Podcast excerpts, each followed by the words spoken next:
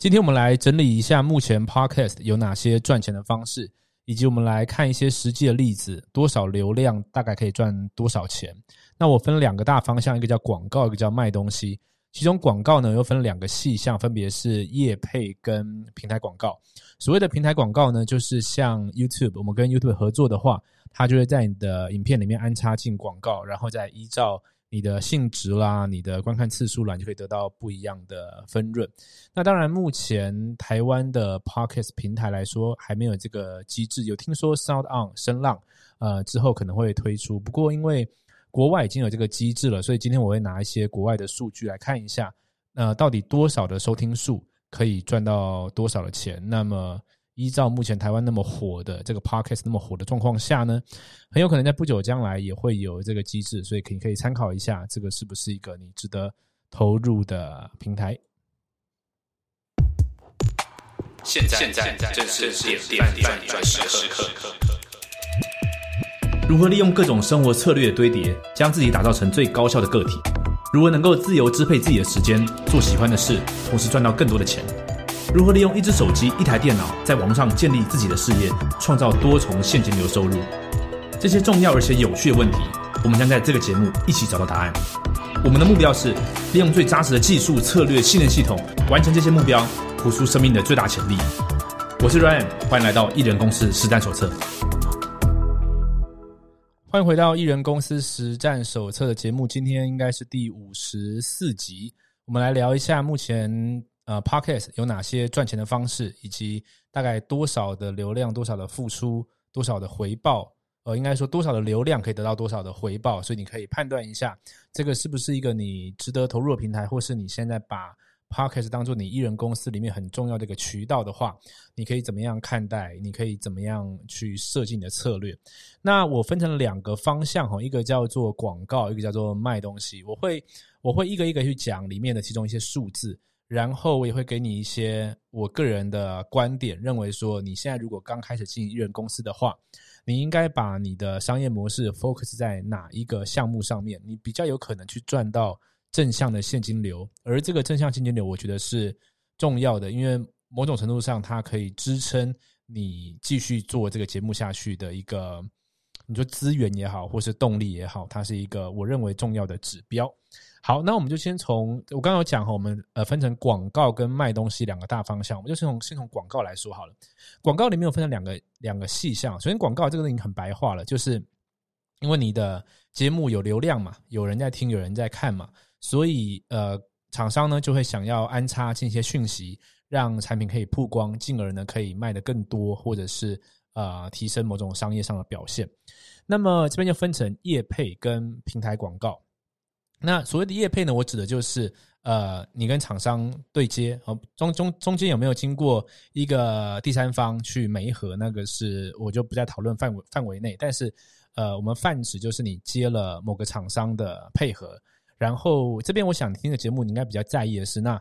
呃，你可以赚到多少钱，对吧？好，那我们就以 YouTube 来说，其实这个东西哈。它要考量的因子有非常非常多，除了你的订阅数之外，还有你平均影片到底观察观看数多少，然后还有就是呃你的频道啊，你的节目内容是不是跟这一个产品的方向的性质是很符合的？因为这都会影响转换率嘛。我们知道最后的营业额会跟流量乘上转换率是有关联的，所以这个地方价码哈，说真的，它五花八门。哦，你可以听到，呃，可能比较小的，嗯，几万订阅，其实用订阅看不太准哦，用观看数还是比较准的哈。呃，或许几千，呃，或几万的观看数呢，或许可以得到的业配是一次，或者说多次合作，大概一个案子或许几千块到几万块都有。那如果是更大的网红，你会听到说，呃，一次案子合作二十万、三十万，甚至五十万以上哈都有可能。那这东西。呃，已经算行之有年了吧？因为至少从 YouTube 火起来之后到现在，台湾的厂商跟台湾的网红这样子的搭配已经有一定的默契了。但是，其实我觉得在直销行销工具的越来越方便的状况下，厂商也会判断说，到底这个钱投出去是不是值得的，因为纯粹的曝光。我自己以前做呃扑克公司的时候，我就知道，我们如果对行销没什么概念的时候，有的时候这行销预算就是乱花，但是不知道怎么样去衡量。那我觉得，当这些直销行销工具越来越成熟之后，可能这个业配的价码也会变哈。好，那呃这边因为我们要讲艺人公司嘛，就说那这个是不是一个你值得去投入的？呃，项目呢？我认为哈，如果说你现在刚开始做，然后你听说呢，呃，像 Podcast 来说，我们也听说，在前几名的频道啊，前几名的这个节目呢，一个月接业配可能赚到五十万、八十万，甚至一百万以上，都其实听起来都相当合理啊。你去想，如果我们刚刚讲说一个广告一个案子算十，算十到三十万之间好了，然后他可以接呃一个月下来，或许可以接八个。那么这样算起来就会有，没错，八十万以上，五十五十八十五十保底嘛，对吗？哈，好。但是如果你听到说，OK，呃，这个业配听起来蛮好赚的，我现在打算做一个 Podcast，然后呢，来有很多很多的流量，未来我就可以呃有很很好的业配，我就以这个当做是一个很好的收入来源的话，我的观点是认为这不是一个很好的路线啊。首先，我们先讲呃成功率好了哈。其实以 YouTube 也好，Podcast 也好，每天都有很多新的频道跟新的节目在出现，然后每天也有人就呃支持不下去了，支撑不下去了就停更了哈。其实我们看到的都是头部 IP，就是几十万、上百万的这种订阅的呃 YouTube 组，或者说这种呃 Parkes 排行榜面前五名、前十名的，其实更多的都是。没什么收听量的，那没什么收听量呢？其实你要接这个业配呢，呃，价格都会很低，或者说根本就接不到呃，那你去想嘛，如果说你接到是三千块、五千、三千块、五千块的，然后有一搭没一搭的，其实你的艺人公司就在一个很不稳定的状况下。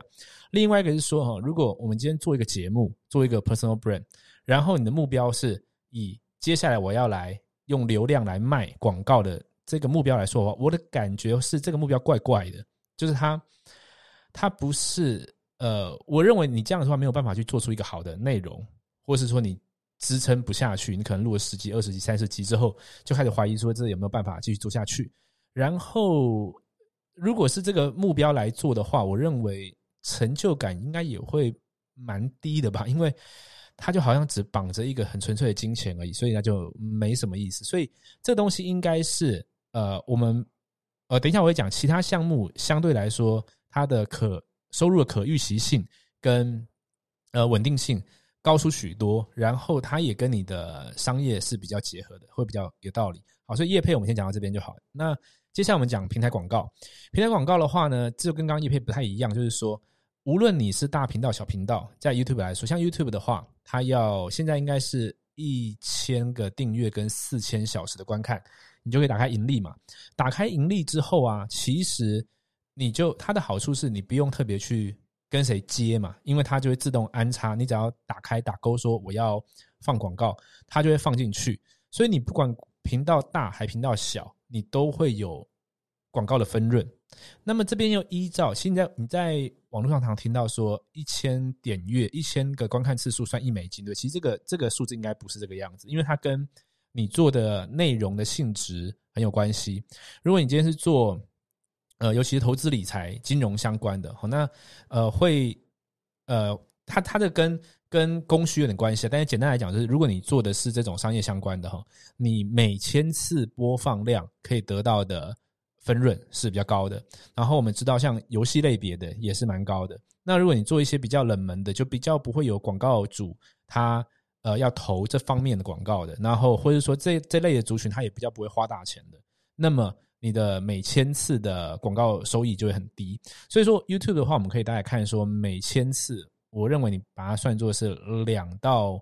五块美金，它应该分布在一到十块美金啦，就一千次的点阅哦。那那个呃频道主呢，可以得到一到十块美金，那我就我就把它算作二到五块好了。那目前来说，Podcast 可以多少钱呢？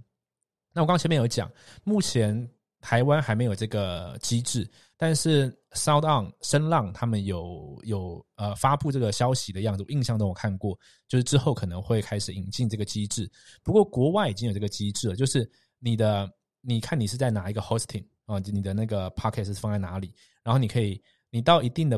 下载量的时候，你就可以跟他呃算是签这个约吧，或者说就是做这个协定，然后他就会在你的 Pocket 前面呃或是中间后面，看你可以肯定可以选择去放一个 Ad Break，就是安插进一小段，然后现像现在你听到的都是录 Pocket 的人自己放进去嘛，哦，那可是 YouTube 那个不是自己放，对不对？是 YouTube 放，所以 Pocket 之后也是可以让 Pocket 方来放啊。好，那这个放可以多少钱呢？我有做一些功课跟你讲一下我收集到的资料哈。如果是小频道，像我们现在这个频道啊，嗯，大概每一集的收听量平均啦，或许在一千到两千之间啊。现在目前在慢慢成长中，就算小频道，呃，小频道的话呢，我听到个数据是。呃，有一个人他是每一集的 download 大概在一千到三千之间，然后他说他算下来大概一集的广告收益是一百块美金，一百块美金。注意哦，刚刚我们讲 YouTube 如果是一千的话呢，我是说二到五，我们就算三好了，一千对三美金。这边的话，他说他是一千到三千的 download 嘛，那我们算平均两千好了，两千 download 对。一百块美金，也就是一千 download 对五十块美金。刚刚是三美金，现在是五十块美金，差了十七倍，二十七倍。好，那跟你讲第二个数据。第二个数据呢，这个是另外几个他们的每一集的 download 都在五万以上，这就是比较就是红的了。这是这是头部的 IP。五每一集是五万 download 的，那它它一集呢大概会差二到三个 ad break 啊，就是。头或中间或尾这样子，可能会差二到三个。那么他们的大致上的判断是，他们认为呢，一个 ad break 啊，一个广告大概会赚一千块美金。也就是说，如果你一集里面放二到三个，就会赚两千到三千美金。OK，所以这边我们来也是一样来算一下，五万，假设我们算它五万赚两千美金好了啊，五万赚两千美金，所以说每一万的话。就是赚四百美金，所以每一千四十美金，跟刚刚算前一个差不多，对不对？一千呃五十美金，所以我们会知道，如果是以这种平台广告来说，似乎在 Podcast 每一千次的观看是 YouTube 的十几倍的广告收益。那听到这个数字的话啊，就会让那些做 YouTube 做的很辛苦，想要赚这个。广告分润的人呢，应该会很想要跳过来 Podcast，听起来是这个样子。不过现在就是因为台湾这个还没有开始，应该是如果你在 Spotify 上面，呃，我还没有查这个资料，但是我认为应该是你到呃某个程度你就可以申请。但是因为你还是要看投广告的人嘛，他们都要投英文市场的话，那么中文的 Podcast 可能就还没有开始。所以我们静观其变，看一下这个未来有没有机会。所以这边你去看哈，嗯。我们刚刚讲业配跟平台广告差别，就是你需不需要去呃主动或者半主动的去争取，这是一个。然后它的稳定度也有差别，因为如果是你像 YouTube 这种东西，对不对？你稳定度就是你它它演算法会有一些改变什么，但是你有播放量，大概就会有。那业配的话呢，就相对好像比较你的赚钱机会操控在呃别人的手里那种感觉。他今他今天不找你了，或者说你的这个。呃，流量开始下降了，他们觉得你没有业配能力什么的，好像就会开始有些波动。OK，所以第一个大方向广告我们讲完了。那我的概念是这样，就是说，呃，如果你要以 Podcast 当做你艺人公司里面一个变现的一个渠道来说的话，我认为这两个都不是我们拿来做，呃，像我们来做这种商业要做以终为始的设计嘛，对不对？我觉得都不是以这两个作为主轴哦。像我自己的 YouTube 好了。呃，我 YouTube 算是一个小的频道，呃，大概现在有六万订阅，但是每一集平均观看数其实不高哈。呃，好的话，好的话当然偶尔会有五千一万的，但是平均可能一两千，甚至有时候比较低一点。我还是每个月都会收到呃 email 是要来就是做做业配的，但是基本上九十 percent 以上我都是呃推掉的，因为那不是我的主轴嘛。那另外一个呢，平台广告话话呢，我大概。哦，也是不多，非常少。每个月或许平均啦，有多有少，我们算两百多美金好了啊，两百多美金。像这个钱在早期的时候，我是完全没拿的，我就是把它放在那个地方，然后或许一年再拿一次吧，因为那个不是我主要的主轴。那为什么我会不把这当主轴？但是其实 YouTube 还是帮我赚了非常非常多钱的，就跟我刚刚我等一下讲到的卖东西有关系。因为其实它是一个很好的行销渠道。那你要知道，像嗯这种接广告这个逻辑来说，应该这样讲。嗯，等一下我会讲到，就是我们整合之后，你会发现接广告这个东西，你还可以分成是。流量型的或是专业型的，所以流量型就是反正你很红嘛，然后呢很多人要看你嘛，然后就呃你就很多生活用品类的呃普罗大众都会用的东西，你在这边曝光，这是很好。另外一种是专业型，专业型可能是呃你是有呃保养背景相关的，或者是你是特别会做菜的或什么的，然后你对你的群众有一定的影响力，你今天说。在这个方面上，你专业说的东西，你的群众就会买单。如果你是专业型的哈，你其实比较适合的是去发展自己的事业，然后业配是辅助，或是平台广告的辅助。那流量型的呢，就会相对比较难去发展这一个我等下讲的卖东西这一块，所以他们也会去可能会就开始做一些普罗大众会用的东西，可能像是嗯呃吃的啦，拌面啦，像拌面像拌面这东西，就很多艺人啊，很多。好网红就会切到这一块嘛，对不对？或者是呢，就开始做呃自己的平台电商，然后可能就是卖一些普罗大众会用的东西。那我觉得啦，我刚刚绕来绕去要讲的东西是说，我觉得如果你要做一个艺人公司的话，应该一开始就计划是做专业型的，就是你有某个方向上的专业，然后你的目标是卖自己的产品，然后是卖自己的服务、自己的商业模式，然后平台广告跟业配是辅助。如果说他不会去影响到你的呃商业的进行的话，你可以加减做这个是一个好的现金流来源。好，那卖东西的话呢，我就把它分成几类，分成呢卖别人的东西跟卖自己的东西。OK，呃，我这边其实我讲了半天，我现在在 YouTube 这个地方其实可以把画面用出来。OK，好，呃，卖别人东西跟卖自己东西，卖别人东西呢，我们就把它分成呢，呃呃，应该这样讲，卖别人的东西呢。除了刚刚讲的业配或平台广告之外呢，我们应该做东西比较常见的是联盟行销。就在我们上一集节目有讲，你可能可以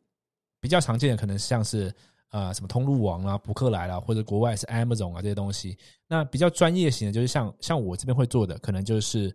呃做网站的服务、做 email 行销的服务、呃买网址的服务，这样诸如此类的这些东西，就是。会想做艺人公司，会想做网络行销的人会做的，就是属于专业型的。那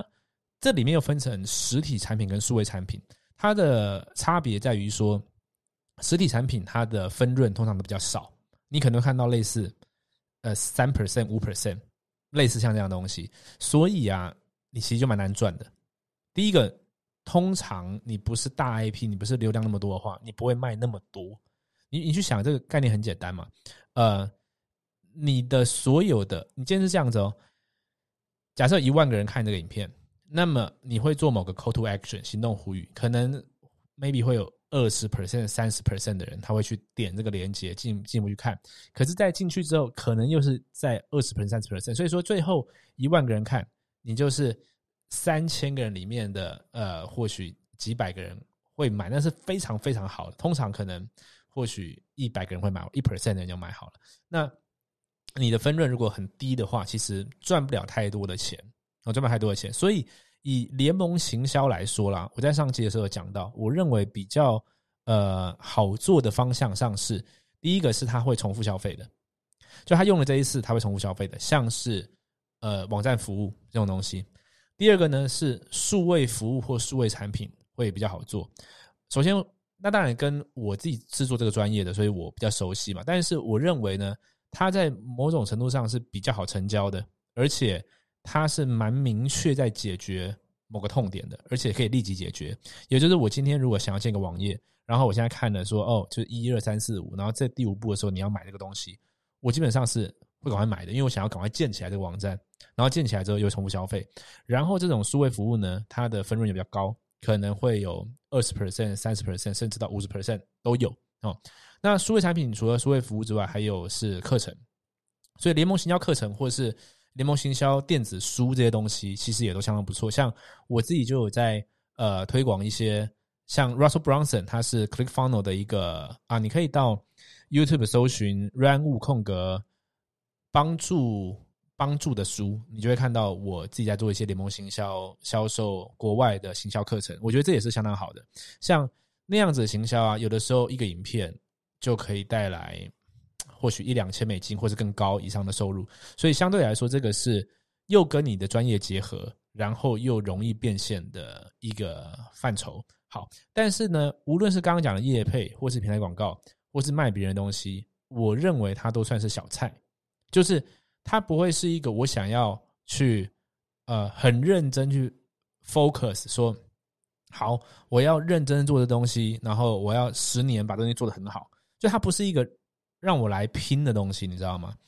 让我来拼的东西应该是我自己的事业，就是他做了半天之后会累积在我自己身上啊，所以说这边又。到第二个叫做卖自己的东西，那卖自己东西呢，我就把它分三个面向，一个叫做实体产品，一个叫做数位产品，一个叫做服务。那服务这个部分呢，它里面大概就是像教练服务、顾问服务，或是技术性的服务。其实你比较可以理解，像是呃帮人家架网站，这算一个服务，对不对啊？或者说今天呢，呃，我自己像我自己有很多开线上课程的经验，那如果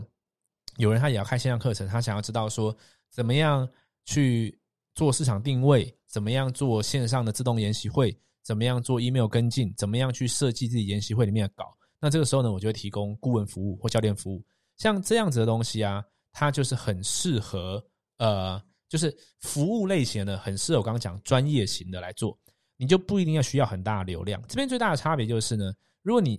的收益啊，一直要把它放在业配或是平台广告或是卖别人东西上面呢。你就需要去想办法去博眼球，去有很大的流量。当然，不见得是博眼球，可能是你要想办法去找到市场呃接受的口味，然后让很多人会 follow 你，因为你这个是多多益善，你才可以跟呃业配谈好价钱，或者是平台广告才可以给你好的价、好的好的分润嘛，对吧？但是如果是专业型服务的，我就讲一个点嘛，举例来说。今天我来帮你做一个线上课程的案子，要十五万。刚刚那个十五万，在上面的呃平台广告来说的话，可能我需要把我的 Podcast 或者是 YouTube 要成长到每一集平均会有呃好几万的下载下载量的时候，我的平台广告或是业配才有机会接到这个东西。但是今天我接那一个。线上课程的这个顾问服务的话，十五万可能只需要，或许就像现在的当漏量就有了。这一千个人里面，至少会有一个人对这东西有需求或是有兴趣，那我们就可以来聊，那就可以来做这个做这个服务。所以一样要赚到刚刚讲十五万、二十万这一个单一案子啦，单一案子要赚到这个这个的话，以专业服务来说，你的当漏数可能五百、一千、两千就有机会做到了哦。好，那再来就是另外一个，就是说卖自己的数位产品跟实体产品这两个东西。像我这边自己来做的是，呃，课程跟呃之前也有做电子书，电子书我是做免费的啊。那工具部分的话，可能就是我接下来接下来或许三五年会走的一个方向，可能是线上的网络服务或者是 App 啊。因为在国外来说，做销售漏斗、做 email、做开课。这些东西都有很好的线上服务，但是其实他们针对中文的服务资源跟优化都没有那么到位，所以我一直在想说，现在呃中文市场其实大家都希望可以做这种线上艺人公司，所以我接下来在接下来下一下一步下一步了哦，两三年三五年后会走的就是工具这一块哦，可能是线上的这个 SaaS，就是呃 SaaS 的全名是什么？Service as Software，那另外 A 是什么啊？反正就是线上的软体服务。突然忘记它的全名是什么。OK，所以我会做这个东西。那为什么会做这东西？因为它符合一个叫做反复消费、反复消费，而不是一次的啊。那我过去两年 focus 比较多的是课程。那当然我还有 focus 一个东西，就是你看到的组织行销。那我觉得这东西介于卖别人东西跟卖自己东西之间啊。因为卖别人东西比较像是，如果你今天是做嗯。去找品，然后去批发，或者说微商这样的东西，就是你比较像是做一波的哦，或者是嗯，终究这东西的控制权不在你手上。然后你卖半天之后，你除了赚那个分润，你不太有建立自己的东西这个东西就是属于卖别纯粹卖别人东西。但是组织行销这个东西，它又比较不一样，因为你当然是在代理，嗯，别的公司的产品，像你常常听到的，呃，New Skin、安利、赫宝福这类，就是你叫得出来都是正正统的嘛。哈，如果你没听过，通常都是老鼠会或者诈骗的，那我们就不讨论。那个我在其他影片有讨论。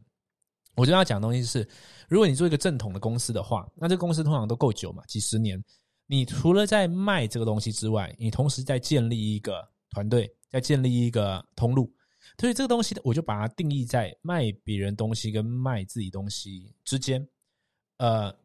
严格定义来说，它是卖别人东西，但是同时你有在建立自己的团队、自己的资产、自己的销售网络。哦，所以这个东西也是属于我认为你应该去就可以选择的一个方向，因为它也是你不一定需要很大的呃观看数流量，但是它就在建立你自己的东西啊。那这样子的话有一个好处，一个好处是你会做的比较长久，因为我看到很多人他想要做这种博眼球的啊，做红的这种哈，他很容易在做。三个月、半年之后，突然开始没有方向，为什么？因为可能做到那个时候，他还没有涨到一定的观看数或粉丝量，可以接到业配了。但是他需要赚钱，然后他可能有一搭没一搭的在呃加减卖一些东西，但是他不是卖自己的东西，也就是他做东西有没有累积？如果我们要抓一个字，就要累积。好，你注意我刚刚讲的服务啊，或者是我想要开发的 App。或者我的课程，或者是刚刚讲组织行销，这都是属于有累积的东西。所以没有累积的东西，然后又想要纯靠业配或是平台广告来赚钱的话，你从刚那些数字来看就知道不容易。不容易的时候呢，就会有人觉得说，那贸然的去呃跳进这个市场，好像是一个呃风险很高的行为。但是如果 Podcast 或是 YouTube 或者 Blog，它只是你的某一个行销的渠道，因为我们知道整个商业逻辑是这样嘛。流量转换，然后价值交付，它只是在流量端可以去吸引多的流量，在转换端，因为你提升呃彼此的信任感，然后你也把你的服务内容、把你的产品讲清楚。因为其实人是很爱买东西的，你知道吗？其实每天大家走在路上都在找东西买嘛，对不对？那只是有些人他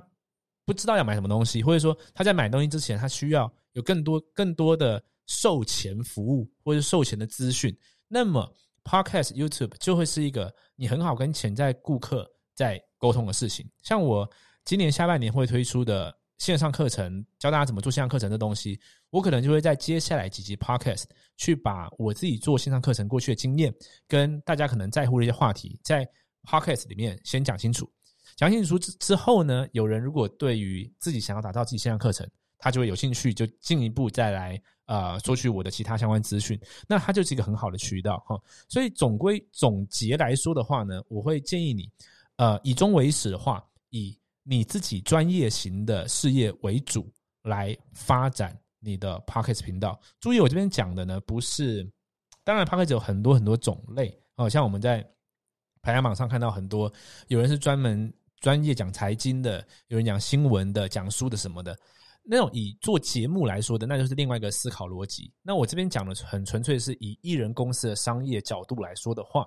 你以做自己专业为主，然后它是一个你的卫星啊 p a r k e t 你的卫星来做，然后业配跟平台广告当做是零用钱，这样子角度来做的话，我觉得可以做比较长久。那如果如果你现在还没有呃一个明确方向的，我建议你要做一件事情，这件事情就是要做名单收集。因为像在做直销行销这个东西里面，你会看到大家很喜欢收集 email，为什么呢？很多人说 email 已经死了，其实完全没有，email 还是相当有价值，而且它的价值，我就给你数字哈。我们在直销行销界大概认为，如果你是比较逊的行销者的话，呃，就是你 email 行销功力不怎么样的话，大概你一一个 email 名单哈，可以让你每个月赚到一块美金。不是说你会直接赚到一块美金，可是你要经有某种行销手段去去做这个呃行销的话，大概可以这样期待。所以你去想啊，如果你现在你说我现在还没有很明确，但是我先想个方式来收集 email，或者是收集 line at telegram，呃，聊天机器人，或甚至是 Facebook group 都好。当然，我觉得呃。刚刚所讲的东西里面，email 它是比较真实，是那个名单，其他东西都还是比较附着在，因为你去比较嘛，email 你是拿到一个真的 email，就像传统来说拿到电话一样啊，呃，或者说传统上寄 DM 他们拿到住址，那个是更 更实在，对不对？可是 Line at 啦、Telegram 啦、呃聊天机器人啦、脸书的群组啦，它某种程度上还是附着在某个平台上面，但是也也不错了哈。所以有些人他做 Podcast，他会呃可能开一个脸书的社团或者是 Telegram，然后呢把流量导进来，因为在这边可以做更多的沟通。当然一部分是服务粉丝嘛，服务这个呃。收听的群众可以做更多的交流，另外一部分是未来这东西是有商业利益的，看他要怎么样去去使用，然后他也可以经由这些这些群组或者一些名单的收集呢，更帮助到他的。像我刚刚讲的服务有没有？你销售服务，呃，技术服务的，有些人他可能还没有要买的技术服务，但是如果你先收集名单，然后你就可以呃每个礼拜或者每个月。去提供一些他有兴趣的资讯，那么他就会更知道说他应应不应该找你做这个服务，我找你做教练，找你做顾问啊。所以，呃，无论你现在有没有选择好，你是要走哪一种方向型的，呃，这个 Podcaster 或者 YouTuber 和这些东西，你应该都要开始收集名单，因为这东西会有作用。OK，好，那么呃，看一下有没有漏掉什么东西。呀，差不多这样子。我今天就整理一下所有 podcast 能够赚钱。我想你今天听完之后，大概可以比较去理解吧，到底呃哪些东西的数字跟潜在的利润是怎么样。嗯，如果有什么不清楚的地方，想要再问的，欢迎 email 到 realrunwu at gmail.com，或者在我们的 YouTube 下面，在我们的 IG 呃给我留言。我们。好，今天讲到这吧。你想不到什么结尾的话，好，下一期见，拜拜。嘿，感谢你的收看。如果你有在追踪这个频道的话，你一定知道，利用社群媒体行销是现在做生意最好的方式。而且很有可能的是，你现在手上已经有一个你很自豪的产品，你希望可以卖得更多，找到更多客户。又或者说，你现在正在带领一个很有潜力的事业机会，你希望可以招不到更多的人，并建立一个强大的团队。但关键的问题是。到底要如何在没有任何经验资源、完全从零开始的状况下，在网络上建立自己的品牌，并且搭配销售漏斗，打造完整的销售流程？四年前，当我刚接触这个方法的时候，我完全没有任何经验。但因为认定这是未来的趋势，所以我放下所有的怀疑跟恐惧，从零开始学习，并且实做。现在，我利用所学，建立了属于我自己的网络事业王国。这是我做过最好的决定。如果你对所有的步骤有兴趣，你想要知道更多细节。我有个线上讲座，在里面我具体说明了要如何利用社群媒体建立个人品牌，并且搭配销售漏斗打造你的网络事业。你只要到 KOLFormula.com 就可以看到完整的影片。KOLFormula.com，KOLFormula.com，这是我今年做过最好的决定，也希望这个内容可以帮助到你。祝你学习顺利，我们讲座中见。